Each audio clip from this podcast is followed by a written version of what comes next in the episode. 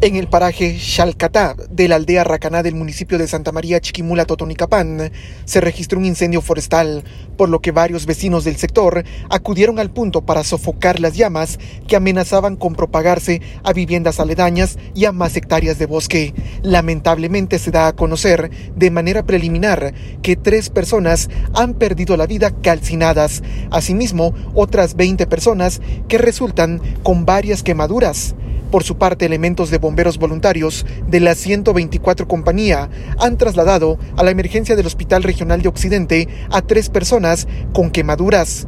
Por su parte, también los vecinos informan que hay un menor que se encuentra desaparecido y están en búsqueda del mismo. Desde Emisoras Unidas de Totonicapán, informa Alberto Chaclán, primera en noticias, primera en deportes.